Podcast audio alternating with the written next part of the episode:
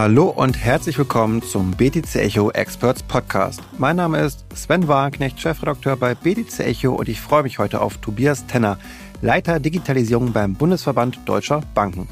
Als Schnittstelle zwischen Finanzwelt und Politik kennt er die dringendsten Themen, die aktuell den Bankensektor bewegen. Auch Blockchain-Technologie und Kryptowährungen rücken in ihrer Priorität dabei immer weiter nach oben.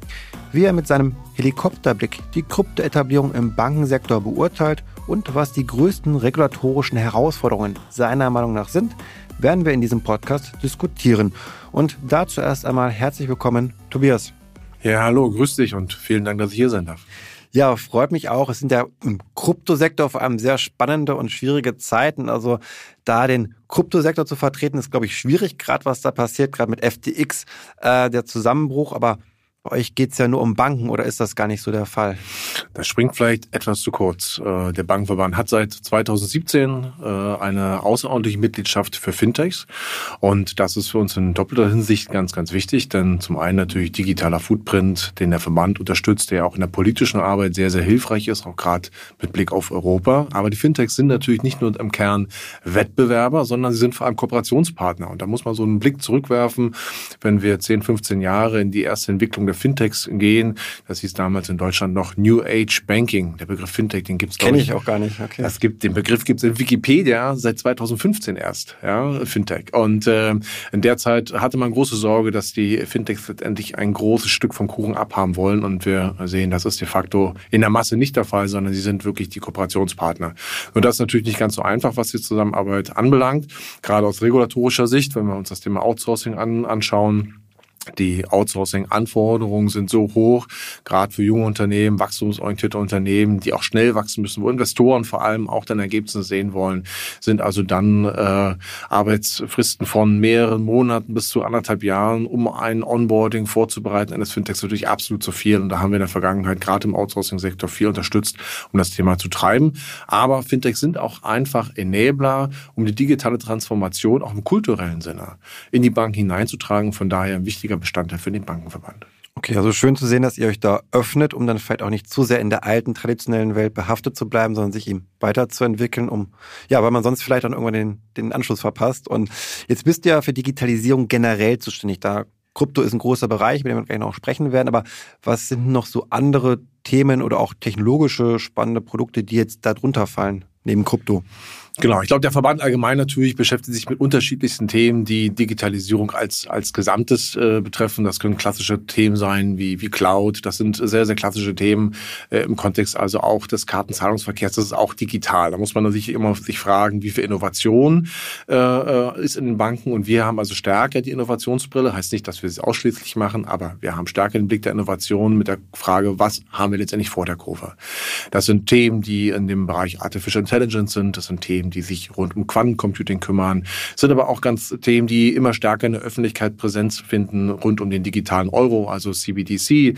Genauso die Frage, was ist mit 5G, mit 6G, wenn ich also äh, an eine vernetzte Industrie denke, wenn ich an die äh, Thematik Einbettung von Finanzprodukten, also Embedded Finance denke, brauche ich ganz andere Infrastrukturanforderungen. Also es ist ein buntes Potpourri an Themen, das wir hier letztendlich bearbeiten und was wir im Kern vorbereiten, sondieren, ähm, mit der Frage, welche Relevanz hat es, ja? Ebenso Themen aus dem Metaverse. Ähm, und wann wird es eine Relevanz haben, damit wir entsprechende Institute, aber auch natürlich verbandsseitig uns vorbereiten können und möglicherweise auch den regulatorischen Rahmen so weit vorbereiten können, ähm, dass wir hier schlussendlich äh, dann auch die Rahmenbedingungen haben, dass Banken aktiv werden können. Denn solange also Rechtsunsicherheit besteht, werden Banken nicht aktiv. Hm.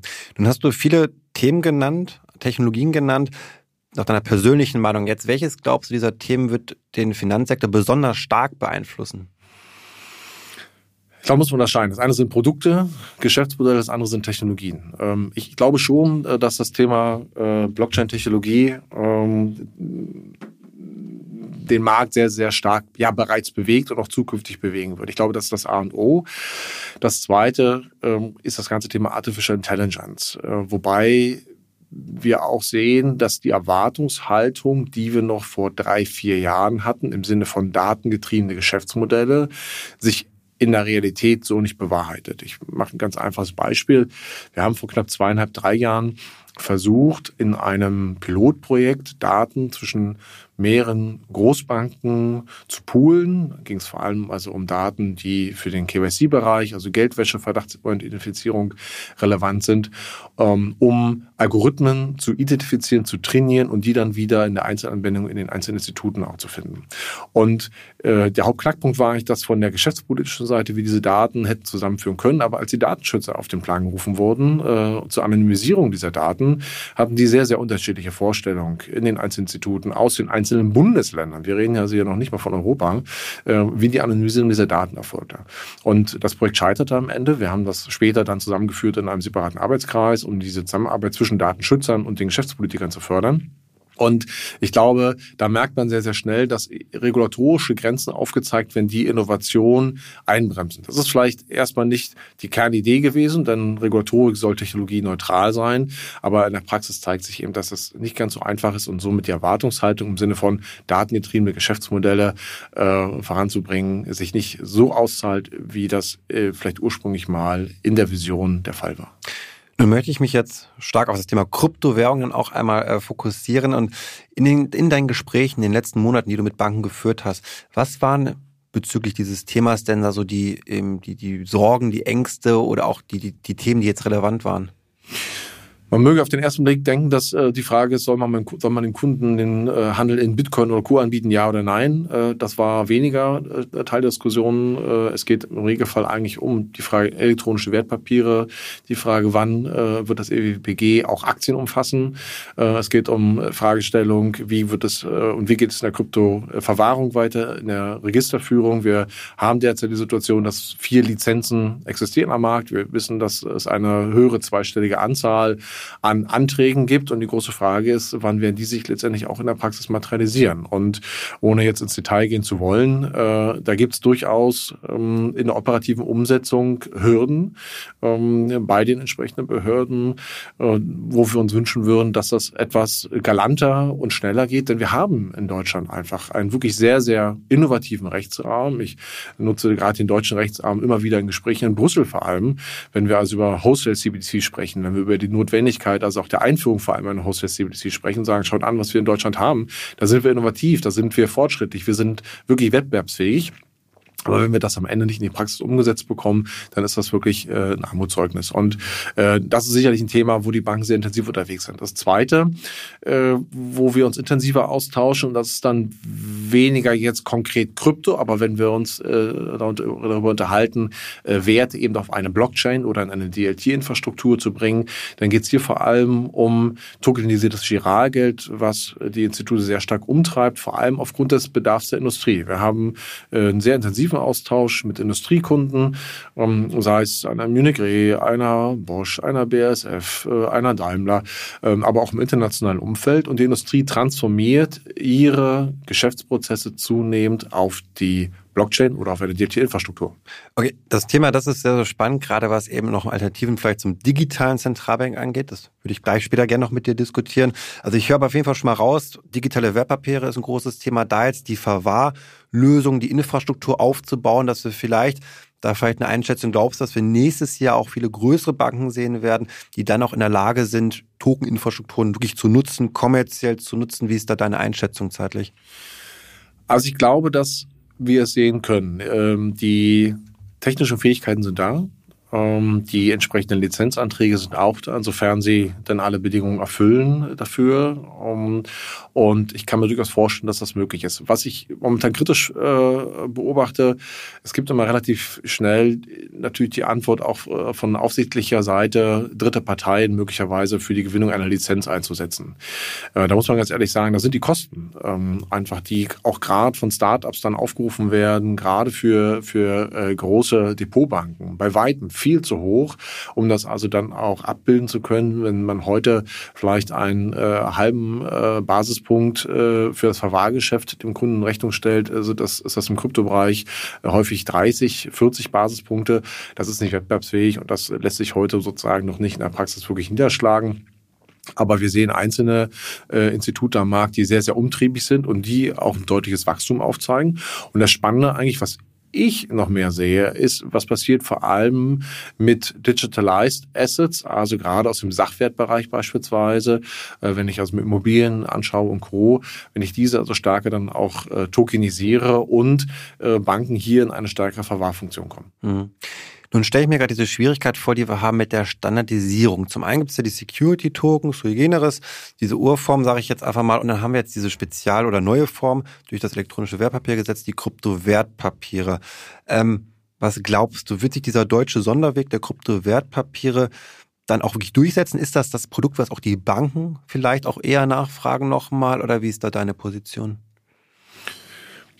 Also wenn du von Standard sprichst, dann sind wir sehr schnell ja auf einer europäischen oder globalen Ebene. Ähm, und wir haben durchaus immer wieder natürlich Frontrunners. Ja, wir haben Litauen beispielsweise, äh, gerade im Fintech-Umfeld, im Lizenzbereich, so Lizenzmodelle, äh, die immer wieder ähm, auch dort Lücken oder Spielraum eher nutzen können äh, oder Bereiche, die vielleicht noch nicht hinreichend reguliert sind. Und ich glaube, was wir in Deutschland haben mit dem Rechtsrahmen, ist ein Rechtsrahmen, der ein Blueprint für auch einen europäischen Rechtsrahmen darstellt. Und wir sehen durchaus in der europäischen Diskussion, dass der Blick letztendlich sehr stark nach Deutschland geht. Was die Banken dann am Ende daraus machen, äh, ob das äh, im Prinzip eher das elektronische Wertpapier ist oder ob das wirklich dann äh, ein Kryptopapier ähm, unterm Strich sein wird, ähm, das glaube ich muss sich einfach zeigen. Das ist, wie ich gerade schon sagte, aber auch sehr stark eine Kostenfragestellung. Und äh, die ist ähm, final nicht beantwortet. Und das, was ich aus dem Markt mitnehme, wenn ich es nicht selber mache, einkaufen momentan ist zu teuer. Mhm. Nun hattest du anfangs erwähnt, dass sich die Banken durchaus auch öffnen für Fintechs eben. Ähm, wo ich mal so ein bisschen die Zweifel habe, ist, dass man nicht doch sehr große Angst hat, dann doch perspektivisch, dass man nicht doch auch ein Interesse hat, vielleicht hohe regulatorische Hürden zu setzen, ob das jetzt Fintechs sind oder auch Krypto-Startups sind, dass die es doch nicht ganz so einfach haben, vielleicht in den ja, Finanzbereich reinzukommen. Ähm, diesen Vorwurf vielleicht, den ich hier gerade formuliere, ähm, wie viel ist da dran, dass man vielleicht manchmal ganz froh ist, dass die Hürden doch ja, noch strenger sein könnten auch?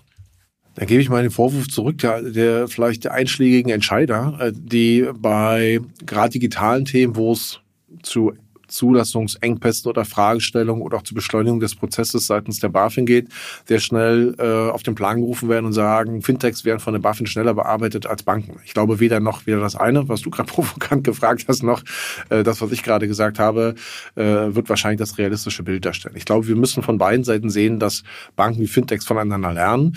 Und ich glaube, was ganz, ganz deutlich ist, äh, wenn man so ein bisschen das Personalkarussell sich mal anschaut. Äh, vor fünf bis zehn Jahren äh, war das Personal in den Fintechs waren häufig nicht gestandene Banker. Das waren also sehr innovative, kreative, junge Köpfe vor allem, äh, die sich dort also ähm, ähm, unterschiedlichen Geschäftsopportunitäten gewidmet haben. Was wir heute sehen, ist ja ein buntes Personalkarussell äh, zwischen Banken und Fintechs. Und das tut dem Gesamtmarkt gut, das tut dem Standort Deutschland sehr gut und das tut Europa auch gut. Denn wir müssen immer überlegen, wir befinden uns am Ende letztendlich in der Situation des globalen Wettbewerbs und äh, da können beide Seiten voneinander lernen und ich kann momentan nicht beobachten, dass die Sorge, also die ernstzunehmende Sorge bei den Banken besteht, dass äh, Fintechs dort einen signifikanten Anteil des Kuchens abhaben wollen. Definitiv wollen, wollen sie das, aber die Banken stehen auch untereinander im Wettbewerb und von daher bereichert das den Wettbewerb äh, und spannender ist eigentlich die Zusammenarbeit zwischen beiden Seiten. Also die Banken haben noch nicht versucht, dich zu instrumentalisieren, dass du gegen den Kryptosektor lobbyierst sozusagen. Nein, das, das haben wir, äh, muss man ganz ehrlich sagen. Wenn, wenn man äh, fünf, sechs, sieben Jahre vielleicht zurückgeht, äh, noch mehr vielleicht auch zehn Jahre zurückgeht, dann war das definitiv äh, der Fall. Und da war viel Sorge, da war Unverständnis dabei. Ähm, das hat auch sehr stark natürlich einen kulturellen Faktor. Und Banken sind erstmal keine risikofreundliche Institution. Ich glaube, das ist Selbstdrehen und damit auch äh, in ihrer Veränderungsbereitschaft ähm, sehr wohl überlegt in den Schritten, die sie letztendlich gehen. Ähm, und ich glaube, Innovation hat immer was mit Risikobereitschaft zu tun. Innovation hat immer etwas mit Fehlerakzeptanz und Fehlertoleranz zu tun. Und Banken ähm, durchaus äh, nutzen da den Vorteil, dass diese Fehlertoleranzen in Fintechs zuerst verprobt, getestet werden und später man im Prinzip auch dann beide Welten miteinander verheiraten kann. Und von daher können wir ganz klar sagen, da sehen wir heute nicht äh, äh das Thema. Das mag in Einzelthemen, mag sicherlich mal Aufschläge geben. Äh, das geht dann aber nicht konkret Richtung Fintechs. Da spielen auch Big Techs sicherlich eine sehr zentrale Rolle. Das ist ein guter Punkt. Big Techs. Ähm, ist es nicht, sind die nicht viel gefährlicher am Ende für die Banken, also eine Meta, eine Amazon, eine Google, die ja auch alle ihre Payment-Lösungen haben, ihre Pay-Apps haben irgendwie und die ja auch, glaube ich, überlegen, wie können sie mehr ein Stück vom Kuchen haben, einfach aus dem Finanzsektor, was auch immer das dann sein wird für Finanzdienstleistungen. Ähm, ist das nicht die größte Bedrohung, gerade wenn wir die Kernfunktion einer Bank sprechen? Eine Kapitalsammelstelle haben wir, wir haben aber auch eben den Zahlungsdienstleister eben, der eigentlich bei einer Bank klassisch integriert ist. Wie sehr siehst du diese Gefahr? Also ich sehe die Gefahr generell erstmal. Das betrifft natürlich nicht nur Banken, das betrifft ja alle, alle Bereiche, alle Wirtschaftsbereiche, wo die Big Techs um, schon allein aufgrund ihrer schieren Größe und zumindest noch aufgrund ihrer äh, wirklich sehr, sehr umfangreichen, gesunden Kapitalausstattung äh, große Moves machen können. Auch wenn das vielleicht gerade jetzt aktuell in den letzten Tagen äh, etwas wackelt, das Gerüst, wenn wir uns also äh, dort Twitter oder auch Veränderungen bei Meta anschauen, äh, was die Personalstrukturen anbelangt. Ähm, generell sich definitiv das Risiko, dass es zu einer Substitution kommen kann, äh, relevanter Geschäftsbereiche. Wir können einen Blick in die USA werfen, wenn wir uns Amazon anschauen. Amazon ist seit mehreren Jahren bereits mit Angeboten, äh, gerade also auch äh, für die Anbieterseite aktiv, in der in der Warenbestandsfinanzierung angeboten wird, in der die Finanz das gesamte Payment der Kunden überwacht wird, in der sie auch das Rating schlichtweg einfach der angeschlossenen Händler auf der Plattform sehr, sehr genau, natürlich aufgrund von Kundenbewertungen äh, und aufgrund von, von entsprechenden Zahlungsmodalitäten, Versanddaten und Co ähm, einschätzen können und natürlich einen umfangreichen Stamm an Daten haben. Ich glaube ohne Frage, dass das, dass das ein Problem darstellt und ähm, dass am Ende der Endkunde immer die Convenient-Lösung sucht. Ich muss dem Endkunden nicht erläutern, wo seine Daten sind. Das versuchen wir in vielen Bereichen, aber wir glauben nicht, dass sich das wirklich materialisiert. Ähm, wir sehen sehr wohl Schritte auf europäischer Ebene, zum Beispiel mit einem Digital Market Act, wo man versucht, Einheit zu gebieten. Und äh, Europa hat sich lange einer protektionistischen Politik verweigert verweigert um, und hat versucht, eigentlich eher den kollaborativen Ansatz zu suchen. Das ist seit zwei, drei Jahren nicht mehr der Fall, äh, um also gerade die ähm, äh, Souveränität, insbesondere die digital, digitale Souveränität äh, von Europa zu stärken. Wir müssen aber auch betrachten, dass natürlich eine Amazon beispielsweise mit äh, AWS, also dem Cloud-Anbieter der Amazon, ähm, Infrastrukturen zur Verfügung steht, stellt, ohne die wir heute in Europa nicht mehr wettbewerbsfähig wären. Das heißt, eine nur protektionistische und ablehnende Neigung äh, den Big Techs gegenüber wird uns unterm Strich letztendlich nicht helfen. Wir, wir sind aber dann schon sehr abhängig. Also ich dann denke, auch Google, ich kann mich erinnern, Gastgespräche mit der Deutschen Bank mal irgendwie und Amazon, dass man also auch die Cloud Services immer teilweise auch einbindet, also diese Infrastrukturthematik hier hat.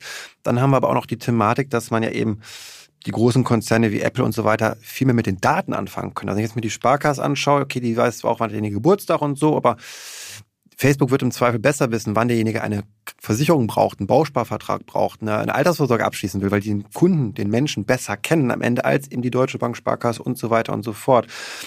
Müssen wir nicht da eigentlich irgendwo ganz anders ansetzen, um, ich sag mal, auch die Banken zu retten, dass man schaut, wie kriegen die auch Zugang zu diesen Kundendaten eben, um da auch wettbewerbsfähig zu sein vom Dienstleistungsangebot, weil sonst, wenn dann auch noch, wie gesagt, die, die Cloud-Infrastruktur genutzt wird, dann wird die Wertschöpfung ja letztlich dann auch die Bank, die immer auch sehr hoch war, die wird ja mit, den, mit der Zeit ja immer weiter schrumpfen müssen eigentlich, oder?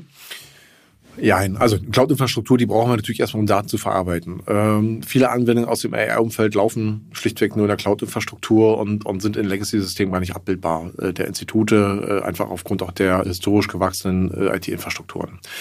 Ähm, ich bin bei dir, wenn es um die Frage geht, wer hat heute mehr Daten und wer kann diese Daten vielleicht auch vielleicht unberechtigt, vielleicht berechtigt, aber unverfrorener zumindest verwerten und nutzen. Ich hatte von das Beispiel ja mit diesem Datenpooling angesprochen, in Erfahrung, die wir vor zwei, drei Jahren hatten äh, im, in dem Projekt, und die Situation hat sich bis heute eigentlich nicht verändert. Ähm, wenn ich in die DSGVO hineinschaue, und die ist gut und die ist wichtig und die ist richtig, dann wäre es eine Hilfe für die deutschen Banken beispielsweise, genauso wie für Fintechs, wenn wir eine eindeutige Regelung zur Anonymisierung von Daten hätten.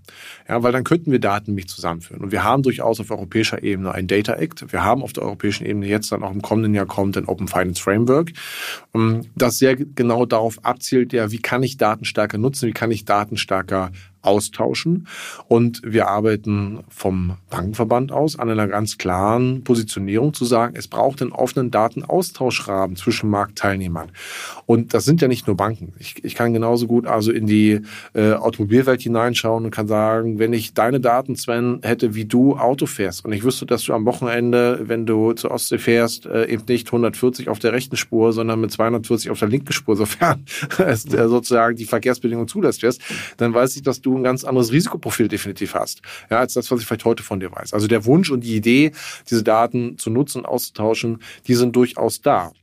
Ähm, wir haben äh, definitiv natürlich immer einen Ressourcenmangel. Einen Ressourcenmangel, was ähm, entsprechende Experten anbelangt, einen Ressourcenmangel auch, was Investitionen äh, betrifft. Denn wir haben in den vergangenen Jahren viele regulatorische Änderungen äh, gesehen, Compliance-Anforderungen gesehen, die an der Stelle äh, viel Aufmerksamkeit, auch budgettechnische Aufmerksamkeit bedeutet haben. Und wenn wir uns die derzeitige Situation anschauen in der Krise, ähm, hat das Thema Verwendung von Daten oder die Frage, wo kann ich wirklich massiv digitalisieren, Investieren erstmal eine untergeordnete Rolle, zumindest in den Kernentscheidungen, sondern hier geht es wirklich darum, äh, die Wirtschaft äh, zu stabilisieren. Da rede ich nicht allein von Banken, sondern rede ich von der Gesamtwirtschaft in die Finanzierung. Und die Kernaufgabe, die volkswirtschaftliche Aufgabe, die Banken haben, die Refinanzierung letztendlich von Wachstum, die Stabilisierung von Wohlstand, äh, wird heute noch viel akkurater, als sie in der Vergangenheit war.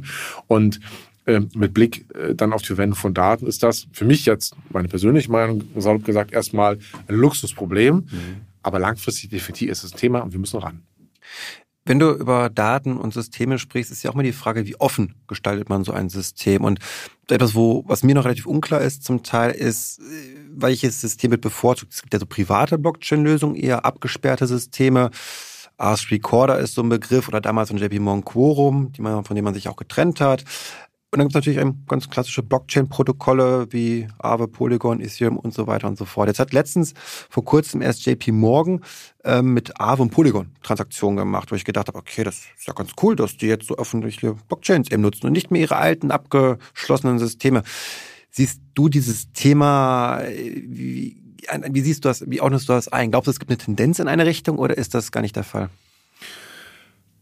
Ich glaube, ähm, du sagst ja gerade geschlossene Systeme, das war immer so der erste Aufschlag. Das ist so die Perspektive Bank, wenig Risiko und äh, wir möchten uns schützen und das sicherlich auch nachvollziehbar. Gleichwohl sehen wir an Initiativen, die du gerade angesprochen hast, dass wir in der Branche nach wie vor in einer Situation sind, in der man sich ausprobiert. Und ich glaube, es ist zu früh zu sagen, es ist weder das eine, es ist noch das andere. Und wir haben ähm, allein das Payment-Thema an, an uns anschauen, heute noch keine Blockchain-Infrastruktur, die einen Massenzahlungsverkehr rein vom Transaktionsvolumen, vom Mengengerüst her wirklich abwickeln könnte. Ja, ähm, dass da ein enormes Interesse da ist, steht außer Frage. Aber ich glaube, es ist zu früh zu sagen, ist das offen oder ist geschlossen. Ich glaube, der Markt probiert, der Markt testet, der Markt lernt vor allem auch und vor allem auch die Entscheider lernen. Und das darf man nicht vergessen, um, dass es hier wirklich auch um das Herstellen von Vertrauen geht. Und da tastet, tastet man sich aktuell von allen Seiten heran, äh, ohne Ausnahme. Äh, von daher, nein, keine finale Tendenz. Mhm. Eine finale Tendenz, die gibt es aber vielleicht bei digitalem Zentralbankgeld. Das gilt eben als sehr zentralisiert, als geschlossen. Ähm, wie siehst du die Gefahr, dass es gerade die ja auch eher dezentrale Geldschöpfung des privaten Bankensektors eben, dass sie die unterminiert. Also ist das, wie, ja, wie siehst du das? Also du redest ja vom digitalen Euro, ne? Wenn wir, wenn wir Digital, genau, digitaler Dollar, Euro kann das auch sein, also ja. also von den großen Zentralbanken ja. initiiert. Also äh, wir haben, wir haben ja äh, gerade gestern eine sehr klare, klare Position aus den USA gehört. Äh, äh, das Thema digitaler US-Dollar, ja, der Mehrwert wird nicht gesehen. Ähm, mit Blick auf den digitalen Euro, wir äh, von Seiten des Bankverbandes äh, begleiten das Thema seit 2019 sehr, sehr intensiv. Äh, und gerade auch kommen natürlich aus der Libra und Diem-Diskussion. Ich musste etwas schmunzeln. Ich hatte vorgestern Termine im Europäischen Parlament in Brüssel und ich sagte, ja, Diem kommt und dann sagt die Kollegin, von was, wem, dir? Ich sage, naja, wissen Sie das gar nicht mehr? Nee, das können wir uns nicht erinnern. Also wir sehen, wie weit das auch schon wieder weg ist, ja, wie alt eigentlich mhm. diese Diskussion ist äh, zur Frage CBDC als Central Bank Digital Currency. Um, und ich will da jetzt gar nicht zu sehr äh, die negative Keule jetzt schwingen und die Risikokeule. Aber was haben wir auf der Risikoseite? Und dann komme ich aber gleich zu der positiven Seite. Ähm, wir haben ganz klar auf der Risikoseite die Gefahr, dass Zentralbankgeld unter Umständen eine Minimierung der Deposits, also der Einlagen auf der Geschäftsbankenseite ist. Heißt, für den Kunden letztendlich ist das Zentralbankgeld theoretisch zumindest risikofrei. Ähm, das, das Geschäftsbankengeld hat zumindest theoretisch ein Risiko. De facto haben wir eine Einlagensicherung und die Einlagensicherung, ähm, und das wird sicherlich 90 Prozent der Bevölkerung mindestens betreffen, sind die Einlagen auch durch die Einlagensicherung absolut hinreichend abgedeckt. Die 100.000 Euro. 100.000, das ist sozusagen das, was gesetzlich existiert. Und darüber hinaus gibt es beim den Instituten, die dem Bankenverband angeschlossen sind, noch eine freiwillige Einlagensicherung, äh, die deutlich, sehr deutlich darüber hinausgeht. Ich glaube, die Beträge brauchen wir hier nicht zu nennen, aber das wird sicherlich für den Großteil äh, der, der privaten Kunden äh, absolut hinreichend sein. Die Gefahr besteht eher darin, dass Kunden beispielsweise auch im Fall eines Digital Bank Runs, also eines Misstrauens am Markt, einer Marktinstabilität, wie wir sie in der Finanzkrise gesehen haben, wie also plötzliche Abhebungen am Geldautomat in Griechenland mit langen Schlangen, dass das jetzt nicht mehr so lange funktioniert, bis der Geldautomat all ist, sondern mit dem einfachen Swipe auf dem Mobile. Das heißt also, diese Einlagen fehlen plötzlich auf der Bankseite. Das bedeutet im Gegenzug aber, dass der Bank wiederum diese Einlagen fehlen zur Refinanzierung. Denn ich muss irgendwo ja schauen, wie kriege ich also meine Kreditportfolios auch gefüllt und wie kriege ich damit also auch wirtschaftliches Wachstum und Wohlstand gesichert. Und die Alternative wäre, dass die Institute in diesem Fall dann sich am Kapitalmarkt refinanzieren. Nur das zurück zur Finanzkrise wäre damals sehr, sehr schwierig gewesen, beziehungsweise ist auf jeden Fall teurer, als ich das eigentlich über die Einlagenfinanzierung habe. Das heißt, der Plan C wäre dann, das Ganze über die EZB zu machen und dann rückt die EZB plötzlich als ein alleiniger Kapitalgeber äh, in Erscheinung und somit natürlich auch politisch fragwürdig, weil der direkte Einfluss also auf wirtschaftliche äh, äh Entwicklungen äh, nicht mehr den marktwirtschaftlichen Prinzipien und Preismechanismen überlassen sind, sondern im Prinzip wir dann ich spitze es mal sehr zu, ja, schon fast also in ein planwirtschaftliches System kommen ja. könnte. Und es wäre auch nicht im Interesse der EZB, das heißt, sie müsste dann am Ende auch wieder einen Sektor retten, der gar nicht gerettet werden müsste, vielleicht, weil diese Fluchtbewegung gar nicht hätte stattfinden äh, Exakt, exakt. Das würde eine Ausweitung der Bilanz der EZB bedeuten und das könnte unter Umständen Misstrauen äh, in den Euro und damit letztendlich also global Auswirkungen also auf die Währungsstabilität bedeuten. Äh, das kann ich allerdings einschränken, wenn ich ein Cap beispielsweise einführe für den digitalen Euro und dann ist die Frage, wie definiere ich den digitalen Euro und wenn es ein Cash-Äquivalent ist und äh, Sven, ich weiß nicht, wie viel Bargeld du in deinem Portemonnaie hast. 20 Euro irgendwie so. Ich kann dir sagen, ich habe mir vorhin gerade äh, von meiner Frau ein bisschen was geben lassen.